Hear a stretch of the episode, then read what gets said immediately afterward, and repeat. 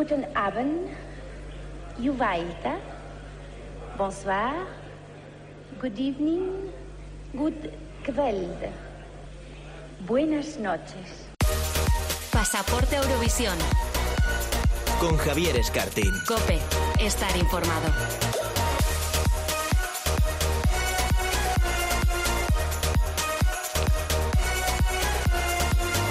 Hola a todos, muy buenas, bienvenidos, bienvenidas a Pasaporte a Eurovisión, el primer podcast dedicado al festival en una radio generalista. Bueno, pues aquí estamos de nuevo para hablar de todas las novedades que nos está dejando ya esta nueva carrera por el micrófono de cristal en España. Acabamos de cerrar el plazo de recepción de candidaturas para el Benidorm Fest y en nuestra vecina Portugal ya se ha desvelado la lista de compositores para el Festival da Cansao. Enseguida con César Fernández vamos a repasar la actualidad eurovisiva, pero ojo al resto del menú que hemos preparado para vosotros en este programa. Después del entrante, Iván nos servirá como primer plato una selección de canciones que estaban destinadas a participar en Eurovisión pero que se quedan por el camino. Y como platos principales vendrán Óscar Cabaleiro y Daniel Márquez para hablarnos de las euromodas, euromodas que van a surgir tras el éxito de Moneskin y sobre los países que estuvieron al menos una vez en el festival y que ahora no participan, porque se retiraron. Y lo mejor, pues ya sabéis, queda siempre para el postre. Si en el anterior programa hablamos del 20 aniversario de OT, hoy tenemos el placer de contar con uno de los triunfitos que nos representó en Eurovisión. Hablo de Alfred García, que además nos viene a presentar su segundo álbum. Y creo yo que va a hablar muy clarito sobre su paso por el festival. Como veis, tenemos una carta de degustación maravillosa para quedar empachados de Eurovisión. Así que arrancamos. En mi salón ya no queda sitio, lo dejaste lleno de tu silencio. Andaba por tu casa descansa el camino y ahora tu pasillo es un callejón del centro. Quedan cervezas vacías de ayer, quedan tus besos que yo no olvidé. No coge el billete para tu estación de tren. Tengo tantas ganas de verte que mi pedo de ayer te empecé a imaginar.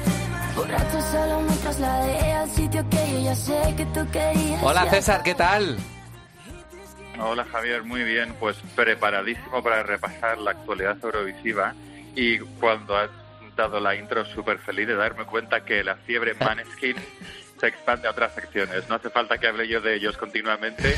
Ya veo que otros compañeros también lo van a hacer. Hombre, es que Oscar Caballero es muy fan de Moneskin. Hola, Oscar, ¿qué tal? Si es que ya están hablando en Estados Unidos sin parar de ellos. A ver, ¿qué tal, ¿Qué tal Javier? ¿Qué tal, César? Es una suerte tener ya aquí, estamos hablando ya de la desescalada porque tenemos a dos de los tertulianos habituales de este programa aquí en el estudio.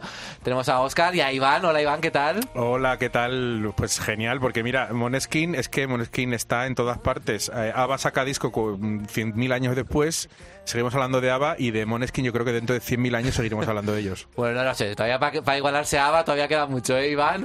Hay mucho que demostrar aún. Vamos a ver. Bueno, y también hay que hablar mucho del Benidorm Fest. Acabamos de cerrar el plazo de candidaturas. Casi podemos decir que la suerte está echada. Es verdad que todavía queda mucho proceso. Ahora internamente se van a elegir esas 12 canciones que vamos a escuchar en enero. Pero bueno, más o menos en teoría todos los compositores, todos los autores, todos los cantantes ya han entregado sus trabajos y ahora le toca a Televisión Española elegir a lo mejor de entre, esperemos lo mejor de lo que se ha presentado. Cuéntanos, eh, César, ¿cuáles son las últimas novedades en torno al Benidorm Fest? Bueno, pues las últimas novedades, la primera que el pasado día 10 de noviembre se cerró el plazo después de esos días extras que Radio Televisión Española dio, bueno, pues para dejar un poquito más de tiempo para que la industria y para que autores, compositores, cantantes, etcétera, eh, presentasen, pues, lo que iban a ser sus candidaturas. Como tú has dicho, la suerte está echada, que Dios nos coja confesados, ojalá sean buenas canciones las que se presenten. Y también como noticia podemos comentar esta semana que está siendo un proceso bastante transparente y que ya conocemos el nombre eh, de los que van a ser tres asesores externos que van a ayudar al grupo de televisión española, bueno, pues un poco a elegir eh, esas 12 canciones que van a participar. Algunos de ellos pues ya tienen un poquito de relación con el festival, como es por ejemplo el caso de, de Zahara. Zahara, pues que es una cantante y compositora que yo creo que, es bastante conocida, eh, ya tiene cierto vínculo con el festival. El primero es porque envió ya un tema para mi queridísima Maya de España en aquella preselección del 2018 que, bueno, pues que no, no consiguió ser elegido. Y el segundo vínculo que tiene es que a ella ya la eligieron como eh, un poco como jurado interno en el 2019 para la preselección de OT. Hay que decir que tras aquella preselección ella no se mordió la lengua y dijo que tras haber escuchado todas las canciones, pues como que ninguna le entusiasmaba. O sea que yo creo que si queremos un poquito tomar el pulso de cómo van a ser las canciones de Benidorm Fest, si alguien tiene algún contacto con Zahara, que la invita a un par de cervezas, a ver si se le suelta un poquito la lengua y que nos cuente qué le ha parecido el nivel antes de conocer eh, estas canciones. El segundo nombre que también tiene un vínculo con el festival increíble, pues es Tony Sánchez Olson, que a mí, eh, bueno, es un nombre que me parece que es súper acertado. Creo que hay alguien que puede dar un poco, pues un punto de vista comercial y un poquito punto de vista de lo que funciona en Eurovisión, eh, yo creo que es él. Eh, supongo que toda la gente que le gusta el festival sabe quién es y quien no, pues mira, pues ha sido el autor de Quédate conmigo, de Pastora Soler, eh, del Amanecer de Durne y de tantísimas canciones que han quedado como segundas ganadoras o segundas clasificadas, como queramos llamarlas como pueden ser pues el Contigo de Mirela o el Más de Brequet. O sea que dos nombres que tienen pues bastante vínculo ya con el festival y a mí el que más me ha sorprendido pues es justamente el de J. Cruz, porque la verdad que la música urbana es un género que en Eurovisión pues como que todavía no se ha explotado a pesar de que el día a día las listas, streaming, etcétera, es lo que más se escucha. Y la verdad que me parece un nombre muy acertado que alguien pues que colabore con este tipo de artistas forme, forme eh, también parte del jurado, porque a lo mejor es uno de los estilos que deberíamos intentar un poquito más como intentar investigar y como intentar mandar este tipo de candidaturas. Si Maneskin han ganado con un rock, yo creo que España puede ganar mm, con un trap con un reggaetón o con algo de eso, pero vamos, bastante claro. Bueno, cuando has dicho lo de Tony Sánchez es una propuesta muy acertada, aquí de repente ha habido como un incendio en, el estudio, porque que Iván y Oscar no están muy de acuerdo con eso. Y yo creo que parte de la comunidad eurofan española tampoco, ¿eh? por lo que he visto en redes sociales. Mira, abro el fuego yo porque me da igual. Eh, a ver, conocemos a Tony Sánchez Oso hace muchísimos años y su labor como compositor de Eurovisión, yo creo que el mérito es, es verdad, su eh, Quédate conmigo es el mejor resultado de España en los últimos 20 años y es que por méritos no se puede discutir. Y además, yo digo, Prefiero a Tony, a Tony Sánchez Olson elegir canción que elegir una canción de Tony Sánchez Olson. Así ya, eh, ellos no pueden tener ninguna ningún trabajo en competición, claro, pues toda la neutralidad. o sea, que eso ya nos lo quitamos del medio. Eso es. Es decir, que. Y él le compone a Pastora Soler y todo esto, ¿eh? Pero yo creo que su tiempo ya ha pasado. Oscar. Sí, un poco de acuerdo con lo que ha dicho Iván también. Yo creo que mm, ha tenido su momento de gloria entre los eurofans, creo, en España. Eh, también hay que decir que las canciones tampoco eran eh, composiciones exclusivamente hechas por él, que también eran coproducciones suecas. Mm. Entonces, no sé si ese es el camino que queremos seguir teniendo, pero es verdad que, mm, como has dicho, él va a estar desvinculado digamos, de que no va a haber ninguna composición suya o que no va a estar relacionado con ninguna canción de las que se puede presentar. Y bueno, a ver, sabiduría de Eurovisión seguramente que tenga, sí. El éxito de Amanecer, pues eso lo podríamos dejar entre comillas, ¿no? Porque...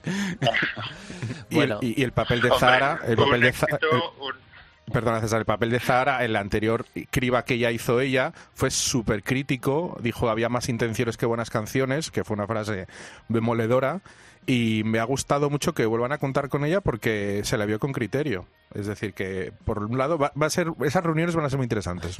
A mí me gusta mucho Zara también, ¿eh? tengo que decir que me parece un artista súper actual, eh, tiene ya seis discos en el mercado y sabe muy bien lo que quiere y lo que, lo que le gusta, creo que tiene bastante criterio. También estuvo como profesora en Operación Triunfo que pasó un poco sin pena ni gloria, mucha gente no lo recuerda. Y J. Cruz, pues para mí es totalmente desconocido. Me parece genial que haya gente muy joven dando su punto de vista, que creo que también es muy importante. Y, como decía César, yo creo que debemos, tenemos que buscar nuestro estilo propio como, como país. Quiero decir, igual que ha hecho Portugal o igual que ha hecho Italia pues mm, un poco dejar de lado todas esas canciones suecas o prefabricadas para Eurovisión y encontrar nuestro propio estilo. Yo creo que esta elección está muy marcada un poco con el, lo que quiere hacer la televisión española este año, ¿no? Tenemos a Tony Sánchez Orso, que un poco es la parte más pop y más eurovisiva, ¿no? De lo que podemos eh, tener en el festival. Zara, la parte más indie, más alternativa. Y J. Cruz, pues la parte más latina, más urban, ¿no? o sea, que creo que son... Eh, intentan conjugar los estilos que buscamos para esta preselección en tres personas que, bueno, es verdad que es verdad que J. Cruz lo tenemos un poquito más perdido, no conocíamos mucho su historial, pero bueno, que pueden ser también personas muy influyentes que, que de cara a esa, a esa elección de, de- temas, pues pueden tener también su, su voz y su voto. Por cierto, el viernes pasado, en esto de que estamos cambiando un poquito nuestra política ¿no? en televisión española de cara al festival, se celebró un encuentro, ¿no? Eh, un foro, podemos decir, Eurovisivo, creo que es la primera vez que se hizo, y ahí también tuvimos novedades sobre el Benidorm Fest, ¿verdad, Iván?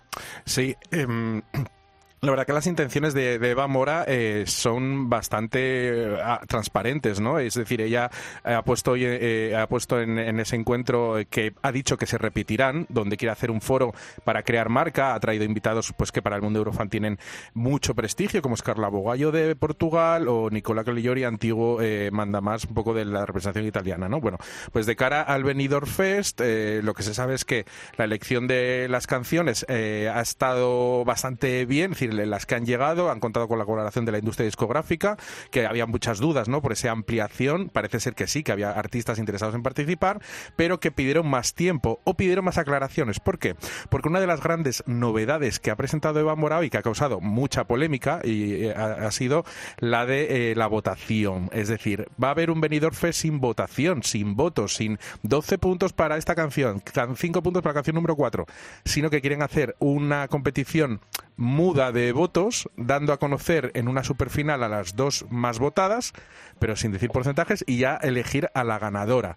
¿Por qué ha sido esto? Porque eh, la propia Eva Mora ha dicho que muchos artistas en España dicen no a participar porque no quieren verse valorados o verse en una clasificación pues quedando mal. Y ahí yo creo que ha levantado una polvareda bastante, bastante importante, porque claro, que a un eurofan que le gusta más que los votos y las votaciones, ¿no? Pero bueno, no sé si es el camino para convencer a gente que de otra manera no participaría. No sé qué pensáis. César. Eh, pues a mí no me parece una mala idea del todo con tal de que se puedan presentar tanto buenas canciones como buenos artistas. Eh, yo creo, a ver, es decir, hay muchísimas finales nacionales en los últimos años en las que tampoco se da a conocer hasta el último detalle de la votación, de los porcentajes, etcétera. Es un tipo de información que, bueno, pues que a lo mejor se puede am, escoger luego. Estoy, por ejemplo, pensando en las finales de Eslovenia en la que hacen algo parecido, es decir, de las 10 canciones, pues hacen una criba de dos y de tres y luego es el televoto. Eh, lo que digo, si va a servir para que gente que a lo mejor no se quería presentar, pues se vaya a lanzar y participen, pues, pues no me parece mala idea. Ya hemos tenido votaciones absolutamente desastrosas en la historia de las finales nacionales de España, o sea que, que bueno, ¿por qué no intentar algo nuevo con eso también? Bueno, a mí me parece poco televisivo en el, y además que le resta muchísima emoción porque, a ver, tampoco vamos a, rememorar las votaciones de la preselección del año 2007, por ejemplo, en donde votaban Ceuta y Melilla, la comunidad valenciana, y la votación duraba más que el propio festival. Pero yo creo que el momento de las votaciones es muy interesante para el, para el telespectador y, ya no solo como Eurofans, sino cualquier persona que esté viendo en la tele- que que esté viendo el programa por televisión, eh, seguramente, aunque no lo vea todo, se va a quedar a ver las votaciones. Yo creo que es un y además Televisión Española lo sabe porque sabe que las votaciones de Eurovisión siempre son líder de audiencia. Eh, lo de lo que decís un poco de que los grandes nombres que se puedan presentar no quieren quedar en el sexto, en el quinto puesto, también hay que tener en cuenta que va a haber semifinales, o sea que alguien fuera se va a quedar mm, sí o sí, lo vamos a saber. Eh, no lo sé. Bueno, yo creo que eh, también otra otra reflexión que dejo viendo después después de ver ese foro es que tampoco vamos a tener grandes nombres. O sea, yo creo que ahí ya está diciendo que esto es un proyecto a largo plazo, se habla ya de cuatro años, prorrogables, que esto es un proyecto que Televisión Española ha emprendido y que los- el primer año incluso probablemente no se recojan los frutos que uno espera. No sé qué nombres vamos a encontrar en el Benidorm Fest, creo que alguno va a ser muy atractivo y muy interesante, creo que en ese aspecto vamos a dar un punto por encima. Pero bueno, que nadie espera a Pablo Alborán, ni a, ni, ni, ni a Aitana, ni a Rosalía, porque no van a estar, ya está. Es, Pues es así. tampoco hacen falta, ¿eh? Con esto- hay que recordar una vez más que esto no es un festival de artistas, es de verdad. canciones. Es decir, que nos podemos remontar al ejemplo de este año de Blas Cantó, un gran artista, mm, su álbum número uno, una persona bastante popular, pero si luego presentas unas canciones que no valen absolutamente para nada, ¿qué más nos da que tengas un gran nombre? O sea, por favor, recordemos que es un festival de canciones y que lo que queremos es un temazo con el que tener al menos 100 puntitos o acabar en la parte izquierda del marcador, que tampoco creo que es pedir tanto. Lo que yo sí creo es que vamos a tener diversidad de géneros, que eso es algo un objetivo que busca Televisión Española, y yo creo que también vamos a escuchar alguna lengua autonómica no sé si decirlo así, autonómica, por disensibilidades, el catalán, el gallego, lenguas cooficiales, el catalán, es. el gallego euskera. Yo creo que algo por ahí también puede haber, con la posibilidad de que alguna canción en catalán, en gallego, en euskera llegue a Eurovisión. Mm. Y de hecho Eva Mora hoy ha recalcado mucho que en el fondo lo que estaría el éxito del Benidorm sería del Benifest sería que canciones del Benifest tuvieran mucho éxito posterior, fueran una Eurovisión. Y yo creo que esa senda es la buena porque de una canción buena es buena repercusión, buen nombre, porque luego el resto ya dice que no quiere ganar, no todos queremos ganar, pero es tan complicado ganar que bueno, por lo menos que hagamos que el Benifest sea una máquina de fabricar hits y no me parece mala idea, la verdad. Ay, qué ganas tenemos ya. ¿eh? ¿Tú te imaginas esta tertulia post Benidorm Fest? Ay, ay, ay, O con las canciones encima la mesa. Madre mía. Vamos a seguir dando la vuelta y decir por Europa, ¿no? Damos la vuelta por el mundo para conocer más novedades. Nuestro próximo destino es Australia.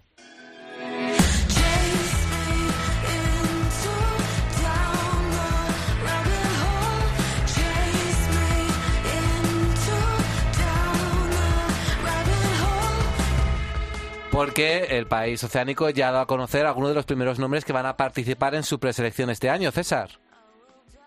Justo, bueno, pues la preselección que se llama Eurovisión Australia Decide el 2022, que tiene un nombre muy de programa postelectoral, eh, tenemos ya tres de los candidatos que participarán en esta final que se celebrará el sábado 25 eh, de febrero del año próximo. La primera es la canción que estamos escuchando de fondo, eh, no esta canción concretamente, sino la artista que se llama Jaguar Jones. Eh, estoy seguro de que a Oscar que te creo que tenemos un gusto bastante pa- eh, parecido. Fue una canción y una actuación que le entusiasmó. Me encanta, me Fue mi encanta. favorita, ¿eh? De la preselección. Me encantaba. Sí, sí. Justo. O sea, que yo creo que es un nombre que mm, a la comunidad Eurofan como que nos ha hecho bastante ilusión porque me parece un artista muy, muy especial. Eh, el segundo nombre que está confirmado es una cantante llamada Paulini, que bueno, pues es una, una solista que empezó en el Australian Idol, Idol, perdón, eh, el mismo, en la primera edición allá por el 2003, 2000, 2004, ha tenido pues una carrera sobre todo en el mundo de la música dance, podríamos decir que es un poquito como la rusea australiana, y luego pues se ha dedicado un poquito más al mundo de los musicales. He estado viendo un poco pues su biografía y la verdad que no ha lanzado nada en no- unos seis o siete años, o sea que suponemos que esto puede ser un relanzamiento importante. Y el tercer nombre que para todos aquellos que no seáis tan freaks como nosotros y no veáis finales nacionales eh, y veáis Eurovisión simplemente, es el nombre de Isaiah, um, ¿cómo se apellía un segundo? Firebrace. ¿no? O Firebrace. Mm. Firebrace, que fue el representante de Australia en el año 2017 en Kiev con su canción Don't Come Easy y que bueno pues que va a intentar volver a participar en el 2022. No lo hará solo, ha dicho que va a ser parte de un dueto, pero todavía nos falta por conocer la otra parte. No sabremos si será Tamin y será pues un bombazo o no sabemos quién más puede ser. Eh, de Isaías yo tengo una pequeña anécdota para todos aquellos que nunca en su vida eh, hayan asistido al festival en vivo. Y es que vosotros que habréis estado allí podréis corroborar que es bastante difícil por el sonido que tienes dentro de- del recinto comprobar si alguien ha cantado bien, regular o muy bien. Pues yo me acuerdo perfectamente en esa primera semifinal de Kiev, cuando el pobrecito estaba nervioso e intentó llegar a ese gritito que tenía, que se escuchó el gallo, pero vamos, escuchó el gallo más que el de Manel Navarro cuatro días después en la final de Kiev. Eh, esperemos pues nada que, que no tenga esos nervios y supongo que después de cinco años más cantando, pues eso no le vaya, no le vaya a suceder. Le deseamos mucha suerte también. Pues sí, Australia también, que recordemos que en 2021, este año se quedó por primera vez fuera de la final. A ver qué ocurre en este 22. Y ahora hablamos de un país que está mucho más cerca ¿eh? de nosotros que Australia, Portugal. Sempre fiz a cama onde deitei, mas já sabias que era frágil. Apontaste logo ao meu peito sem olhar. Bueno, es el país fetiche de Oscar Cabaleiro, pero bueno, voy a dejar antes que César hable un poquito de qué nombres nos vamos a encontrar entre los compositores de este año del Festival La Cansao.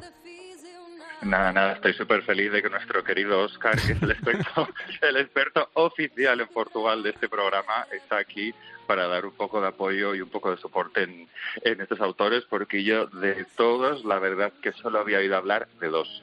Supongo que Oscar habrá, sabrá al menos de 15, 16. El Bueno, no primero es el que ¿eh? estamos escuchando.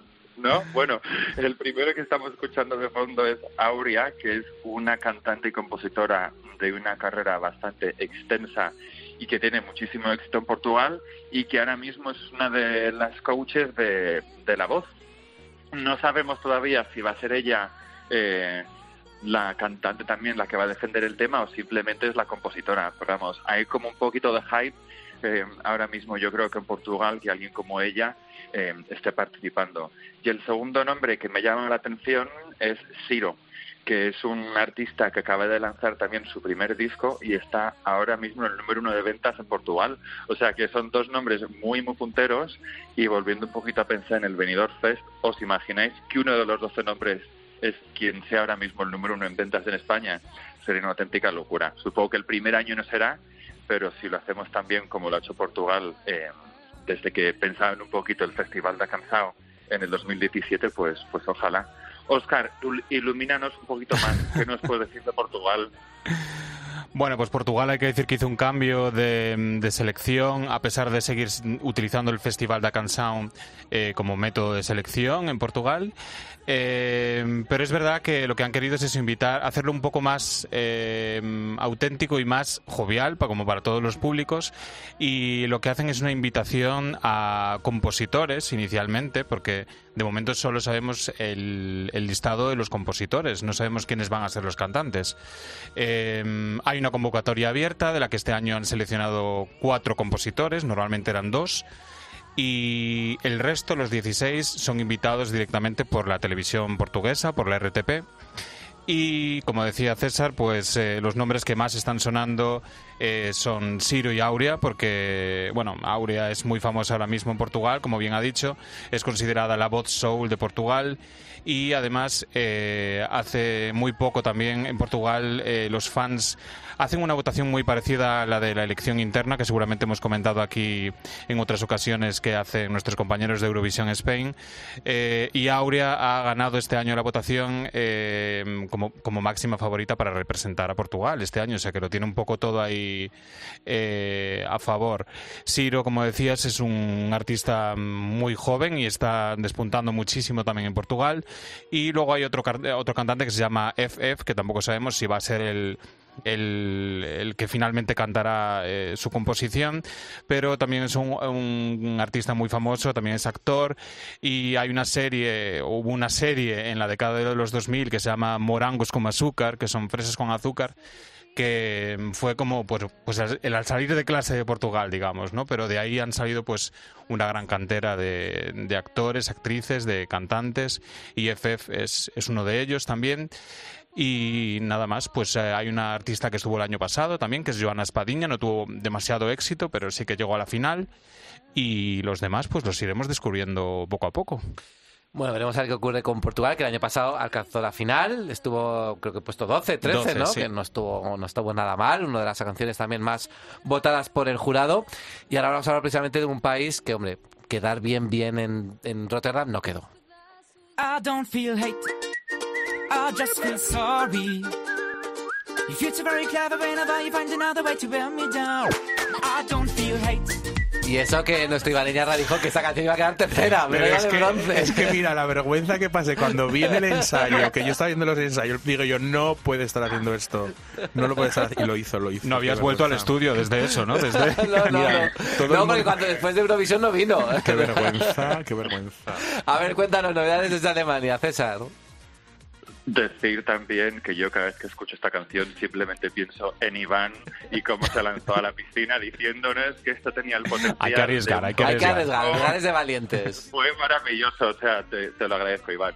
Bueno, pues nada, bromas aparte, Alemania, que era el único país del, del Big Five, que no sabíamos muy bien eh, qué iba a hacer para el 2022, bueno, pues por fin ha confirmado el método de elección que van a utilizar.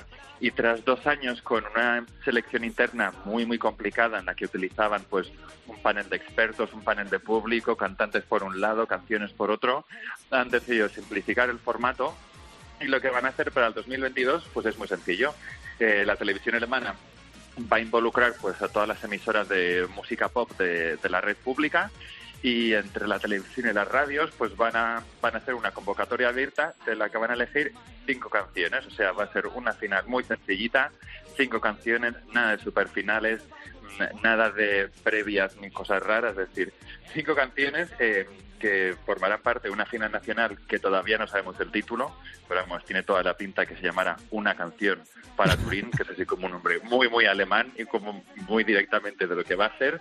Eh, y la votación, bueno, pues al parecer va a ser un tercio eh, oyentes de radio, un tercio espectadores de televisión y el otro tercio será una votación online.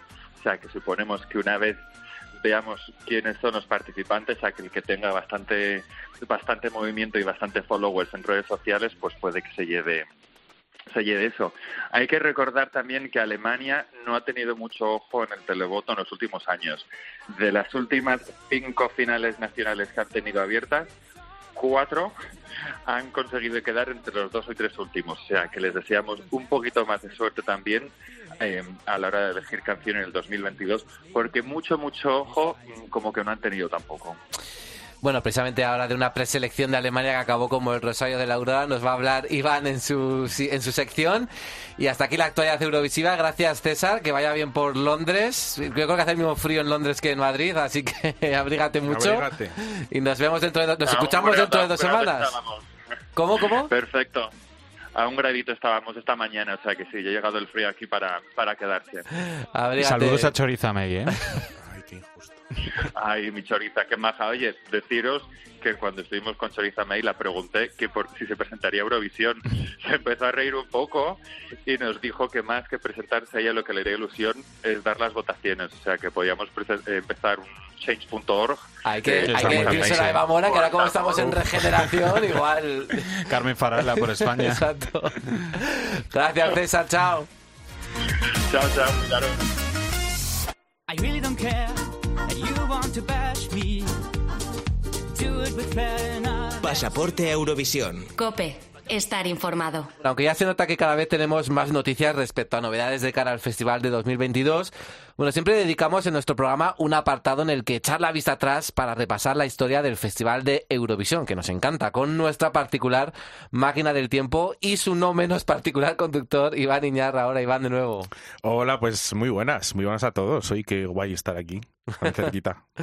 Modo otoñal estamos, ¿no? Sí, mira, en modo otoñal, porque para los eurofans esta, esta época, ¿no? Pues desde septiembre hasta Navidad implica pues siempre dejar caer las hojas un poco del festival anterior, empezar a olvidar la edición pasada y, y esperar con ansia los brotes de nuevas canciones, preselecciones. Fíjate que nos tragamos el Kengues ahora de Albania y todo. Bueno, bueno en Pasaporte a Eurovisión, al equipo y a quienes fielmente nos escuchan, pues eh, sabéis que nos encanta, nos encanta todo lo que es indagar en el pasado para descubrir claves que nos preparen para el futuro. Uy, uy, te ha quedado todo entre poético y enigmático, ¿eh? ¿De qué nos vas a hablar hoy? Que nos tienes en las Mira, cuadras. no mentes las ascuas, ¿eh? casi titulaba la canción británica, ya que hablamos de, del alemán pobre mío, hablamos también del británico, ¿eh? que había que preguntarle a James Newman, por cierto, el primer participante que recibe un cero técnico, ¿no? Cero jurado, cero en el televoto, si se arrepiente de haber dicho que sí, sobre todo la segunda vez. Bueno, en nuestra primera temporada, nuestro compañero Dani nos habló de canciones que siendo elegidas no llegaron a ir a Eurovisión, ¿eh? Programa 3, primera temporada, por si se lo perdieron, escúchenlo.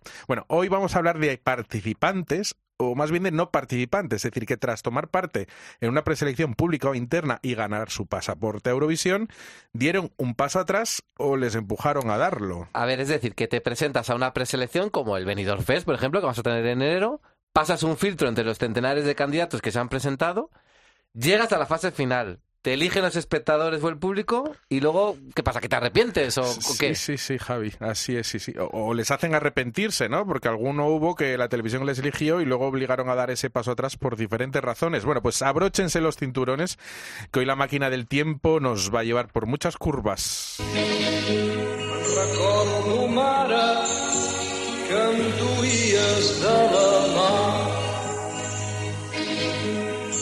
Jove encara i jo anava a fer-me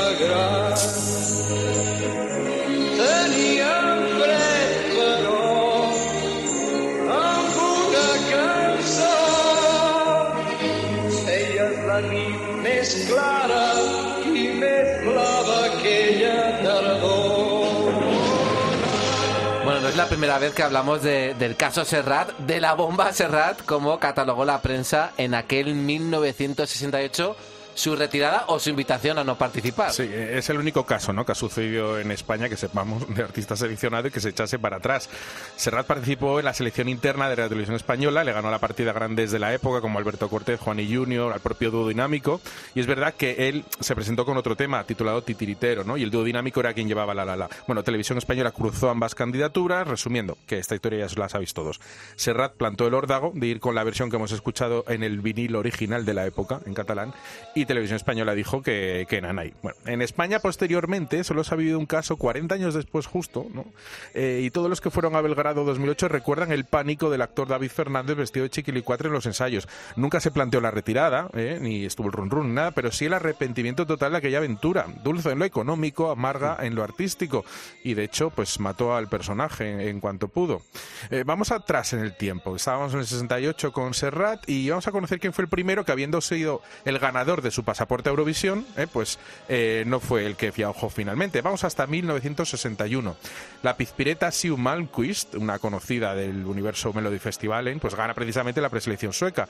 El Melody del 61 con April April, una canción muy primaveral. Sin embargo, durante la repetición final no para de reír, se le olvida la letra, bueno, el despiporre. La televisión sueca justifica que ella ya había ido el año anterior y le da la canción a otra artista, eh, Lil Babs, más seria, claro. Pero la propia sí reconoce que su actitud no fue nada profesional y fue castigada por sin ir al festival. Vamos a escuchar un poquito de esa actuación y ya veréis la, la Lil Babs, eh, la, la eh, Siw Malmquist, cómo, cómo se porta. April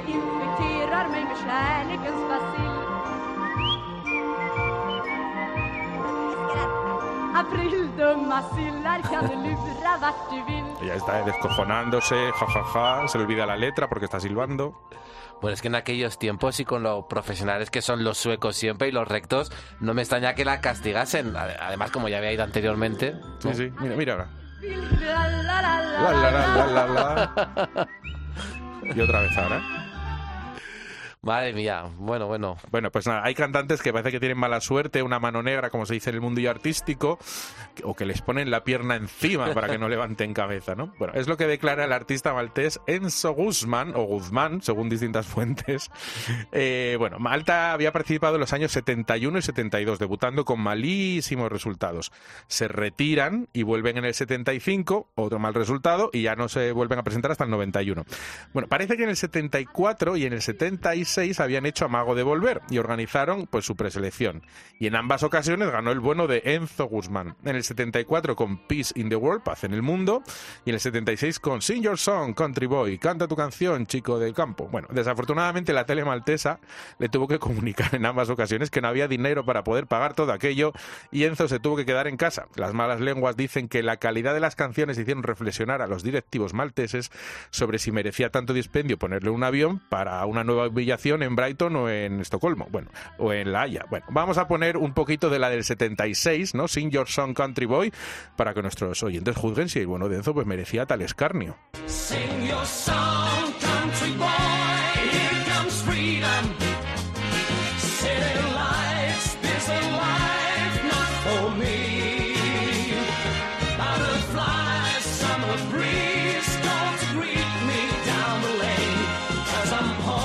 Parece a Oscar?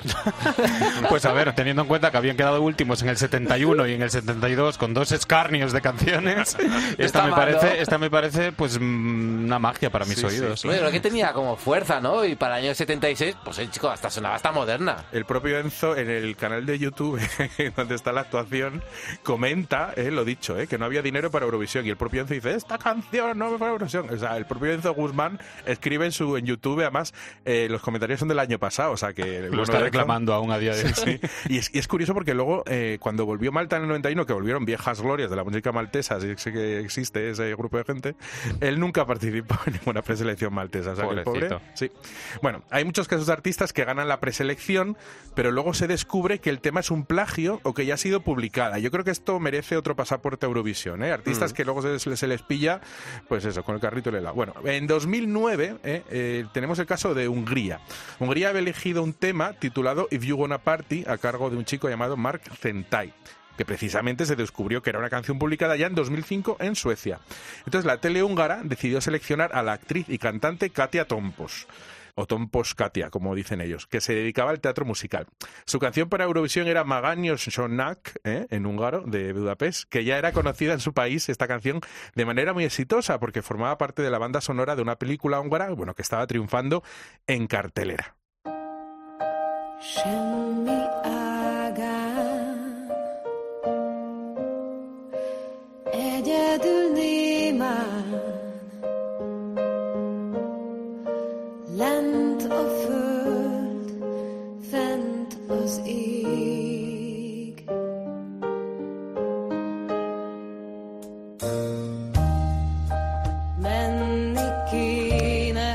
no está mal, ¿no? Una balada al uso. ¿Y qué le pasó a la pobre Katia? Pues mira, la fecha, 4 de febrero de 2009, un día después de descalificar a Marcentai, se anunció esta canción. Los eurofans, pues muy polarizados, la verdad, pero bueno, de repente, tan solo seis días después, Katia envía un comunicado a través de la tele húngara en el que, debido a, comillas, varios compromisos teatrales, tierra comillas, no podrá acudir al Festival de Moscú en mayo de aquel año. Es un tanto curioso porque las fechas del festival pues se conocen desde meses antes. El caso es que la canción había despertado, pues eso, eh, muchos eurofans que decían, pues es una balada de antigua, otros es la balada del año. Bueno, la calidad de la cantante estamos escuchando que está fuera de toda duda. Pero quizás también ella pensó que con el éxito de la película, ¿para qué necesitaba ella irse a Eurovisión a ser valorada en un concurso? Lo que hablábamos antes del Benifest. Bueno, quizás realmente firmó esos compromisos profesionales pensando que lo de Eurovisión pues eh, no sonaría la flauta. Bueno, el caso es que nunca, nunca, y eso que en Hungría han hecho sus festivales de Adal tan exitosos, incluso fuera de Eurovisión, que han dejado de participar, siguen haciendo su preselección eh, a el Adal sin vínculo a Eurovisión. El caso es que ella nunca ha vuelto a presentarse para ir al festival. Algo parecido sucedió en 2016, en este caso en Italia, donde la norma de, desde el año anterior, desde el 15, que fueron Il Bolo, ya estipulaba que el ganador de San Remo tenía también el derecho a representar a los Azzurri en Eurovisión. Bueno, para la sorpresa de muchos, los ganadores de ese San Remo fueron los veteranos componentes del grupo Estadio, que llevaba ya desde los 70 en el mundillo artístico. Su canción era Un giorno mi dirai, que fue la vencedora y por tanto la que podríamos haber escuchado en Estocolmo ese año. Edizione numero 66 del Festival di Sanremo è vinta da Stadio!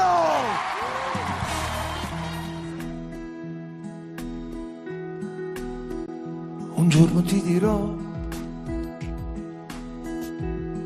che ho rinunciato alla mia felicità per te. E tu riderai, tu riderai di me.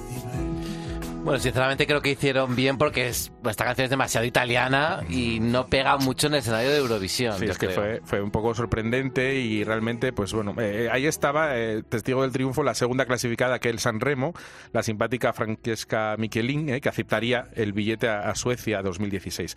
En este caso parece que los estadios tenían una gira comprometida de antemano y que lo de Eurovisión no entraba en sus planes. Eh, No tardaron mucho en tomar la decisión, pues lo comunicaron en la rueda de prensa de ganadores esa misma noche que fueron proclamados vencedores. Bueno, para evitar esta situación, la RAI que empezó pues a pedir por escrito a los participantes en San Remo que de antemano manifiesten su deseo de ir a Eurovisión en puño y letra, firmando. De esta manera que si saben que gana alguien, pues saben ya si va a ir a Eurovisión o no.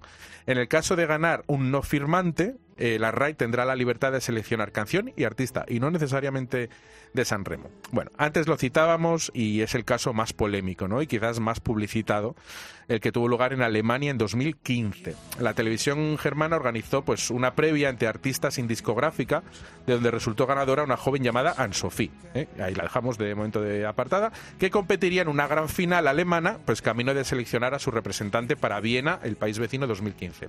Bueno, había nombres importantes, entre ellos el ganador de la voz eh, en Alemania de aquel año, Andreas Kummert, que es bastante peculiar ya, pues como viste y todo. Bueno, tras, dos, dos rondas de votaciones, eh, quedan finalistas para la decisión final, la debutante Anne-Sophie con Black Smoke y el particular Andreas con Heart of Stone. Bueno, vamos a escuchar el momento en el que la presentadora, pues Bárbara Schonenberger, que todo el mundo los Eurofan conoce porque es una señora muy alta y muy grande que hace todos los votos y todo, y ella flipando, ella ha declarado ganador a Andreas Kummer y eh, vamos a escucharlo. Yo voy a intentar traducir con mi alemán de primero de la escuela de idiomas a ver qué tal. Vale, oye, ¿qué, vas a hacer, Andreas? Eh, ¿qué, cuál es, ¿Vas a cantar la canción o qué? Y dice Andreas, bueno, quiero decir algo. Ya empieza el lío. Estoy muy sorprendido por todos vosotros, por el apoyo de Alemania, que os guste mi música, por vuestro apoyo. La presentadora dice, aquí va a pasar algo. Ahora mismo estoy en una situación en la cual no puedo aceptar esta elección. Ahí los abucheos. Y entonces yo le doy mi título a Anne-Sophie. Y la Anne-Sophie flipa porque dice, madre mía, si yo era una debutante y a, que este acaba, que es famoso. Anne-Sophie, como llorosa, la presentadora quiere confirmar. O sea, que nos estás contando que no quieres ir a Viena. Porque sientes que este no, este no es tu escenario, no es tu mundo. Dice, creo que ella, dice Andreas, creo que ella eh, pega más y está mejor eh, cualificada. Yo soy un cantante muy sencillo. Abucheos, eh. Sí, sí, sí, sí. Le doy... Andreas, Andreas, por favor. es Dice, un der interruptus, dice esto. Por favor, aclárate. ¿Hay algo que pueda hacer cambiarte de opinión? La audiencia, el público, ella intenta que el público la anime, ¿no? El público te quiere ver, dice ella. Y él nada, lo siento. Y entonces la presentadora dice, mira, Anne-Sophie, ¿tú qué haces? ¿Aceptas? Y Anne-Sophie dice, hombre, vamos. Y lo que hace Bárbara es decir, vale, Andreas, pues mira, te vas del escenario por si te arrepientes o me montas otra historia.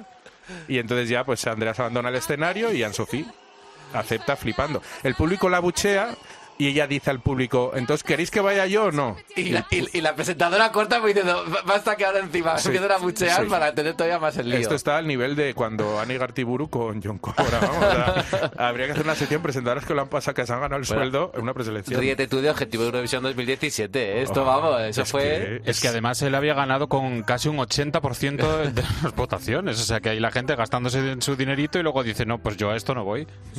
Bueno, vaya eurodrama. Vaya ¿eh? eurodrama, todo un eurodrama. Andreas, pues eso, no quiere cantar, eh, dice que es un cantante sencillo. Bueno, como bien dice Oscar, Andrea había resultado bastante problemático en la edición que ganó de La Voz, que también ganó con un porcentaje altísimo. Él luego en sus conciertos habituales se solía enfrentar al público y no se encontraba bien de salud en la semana de la preselección. La televisión alemana en la rueda de prensa tuvo que justificarse. Dijo que estaba sorprendida porque Andreas había manifestado que sí quería participar en la preselección. Bueno, todos los medios de comunicación de Europa recogieron las imágenes y la noticia pues porque era algo muy inédito y fue un gran shock escuchar aquellas palabras de Andreas. No gracias a Alemania, pero ahora mismo no estoy en condiciones de llevar a cabo esto. Bueno, es un regalo envenenado eh, para Anne-Sophie en realidad, ¿no? Y ella declaró que bueno, pues que ella él había escuchado su corazón, que escuchar nuestro corazón nos hace valientes y tal y bueno, Ana-Sofía acude a Viena, fue última con cero puntos, un fiasco, arruinó su carrera musical y hasta el punto de que a Anne-Sophie la hemos visto hace unas semanas como concursante en La Voz de Alemania, precisamente el concurso que ganó su rival que le realizó este regalito envenenado, Andreas Kummer. Bueno, pues con la canción que deberíamos haber escuchado en Viena por Alemania aquel año nos despedimos hasta el próximo programa. Esperemos que ninguno de los futuros candidatos al Benidorm Fest nos haga pasar. Que firmen, Eva Mora, hazles firmar. Carmen Sí, sí, Miriam. por favor. Porque de esto, de- esto no lo superamos, vamos. Si nos pa- llega que a pasar la con nuestro historial en España. De, de inédito todo, bueno, pues eh, Bueno, nos pasa quédate, todo. quédate Iván, ¿eh? para escuchar las euromodas Ah, sí, sí, de, sí. de Oscar. A ver, que nos valore el outfit, cómo venimos hoy. Uy, uy, uy. Pasaporte Eurovisión. Con Javier Escartín.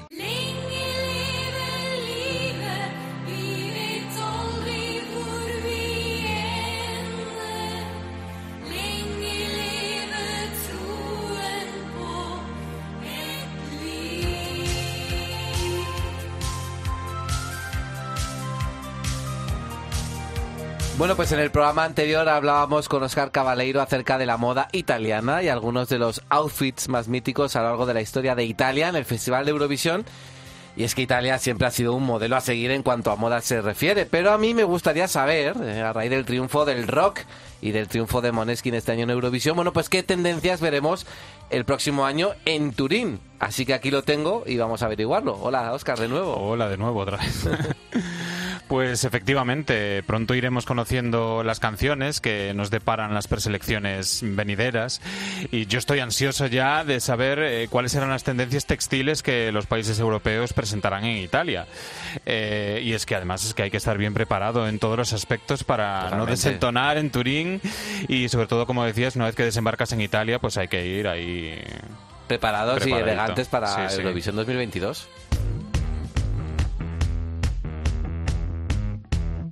Qué raro eso, sonando Moneskin aquí en Pasaporte a Eurovisión. todos los programas. Bueno, ¿crees que el triunfo de Moneskin va a influir mucho en cuanto a moda se refiere de cada año que viene, Oscar? Eh, sí, desde luego que sí. Eh, es verdad que el estilo del triunfador o los triunfadores anteriores, pues siempre suele marcar un poco las tendencias musicales y visuales para el año siguiente. Eh, pero bueno, eso no quiere decir que todos los países vayan a escoger temas rock o atuendos glam el año que viene. ¿eh? Recordemos que ABBA, que también hablábamos antes de ellos, también están de vuelta con temas que suenan a los de siempre, por ejemplo. Y hay que decir que Moneskin están triunfando muy mucho en todas las fronteras y no solo en lo musical, sino también como imagen para grandes firmas como, como Gucci, por ejemplo, con una campaña maravillosa que han hecho recientemente. Desde luego que sí. Entonces, para los que no somos mega fans de la música rock, no tenemos que asustarnos, ¿no? Y podemos No, seguir no. pensando que seguirá habiendo ten- tendencias de todo tipo este próximo año.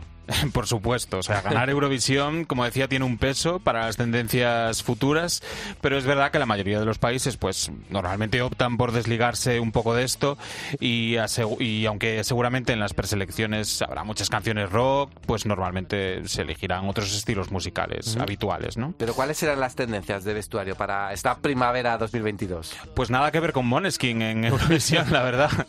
Pues veremos muchísimas minifaldas, eh, blazers XL, muchas flores, transparencias y mucho color blanco. eh, un color, por cierto, muy exitoso en el Festival de Eurovisión históricamente.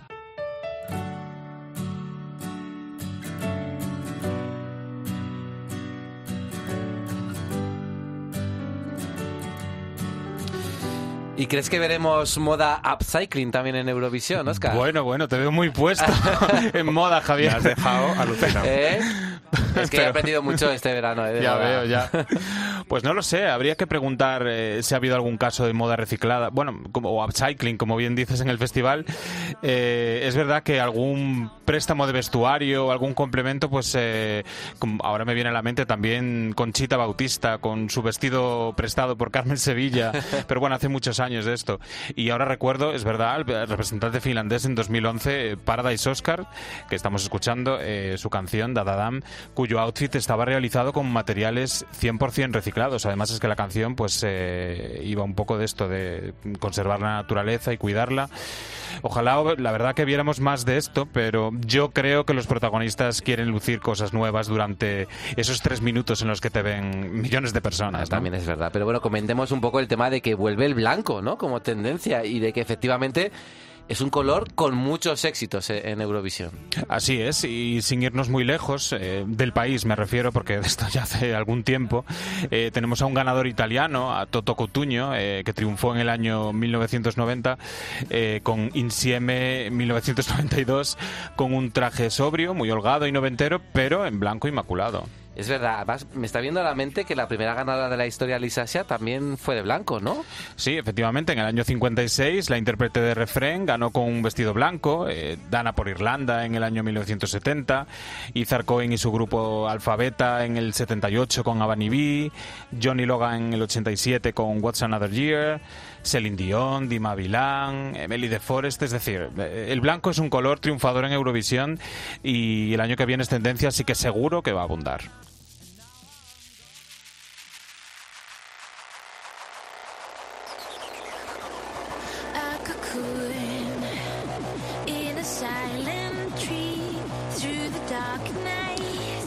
Además entiendo que será unisex esta tendencia porque me hablas tanto de artistas masculinos como femeninos, ¿no? Sí, si te fijas, en cada década ha habido algún triunfador vestido de blanco y efectivamente la tendencia de moda masculina para el año que viene pues también incluye este color, aparte de lo que hemos comentado ya, los estampados y sobre todo la moda oversize con proporciones mm, sobredimensionadas. Bueno, pues como estamos escuchando, no solo hay que estar muy preparado musicalmente hablando de Eurovisión, sino también hay que cuidar mucho la estética y el vestuario. Por cierto, este tema que estamos escuchando, I Feel You My Love, su representante Margaret Berger, Berger, también fue vestida de blanco. Sí, efectivamente, y no ganó, aunque la verdad es que no entiendo por qué. Pero bueno, quedó un meritorio cuarto puesto por Noruega en 2013 y ahí está. Bueno, espero que los candidatos españoles en Benidorm también estén tomando ¿eh? buena nota de todo Sí, esto. sí. También Eva Mora.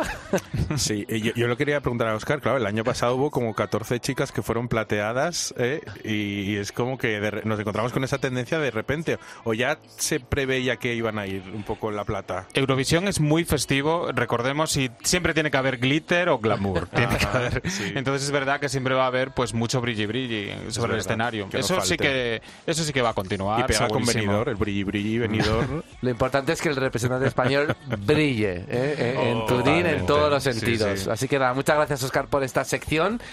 Voy a programa también mi armario ¿eh? con todos Sí, estos porque hoy, consejos. bueno, bueno. Es que, claro, luego mm, no queda tanto para Turín, es que son ya seis meses, así que nada. Claro que sí. Nos vemos en el próximo programa. Nos toca hacer ya un buen papel. Hasta la próxima. Chao. Chao. Pasaporte Eurovisión. Con Javier Escartín. Cope. Estar informado.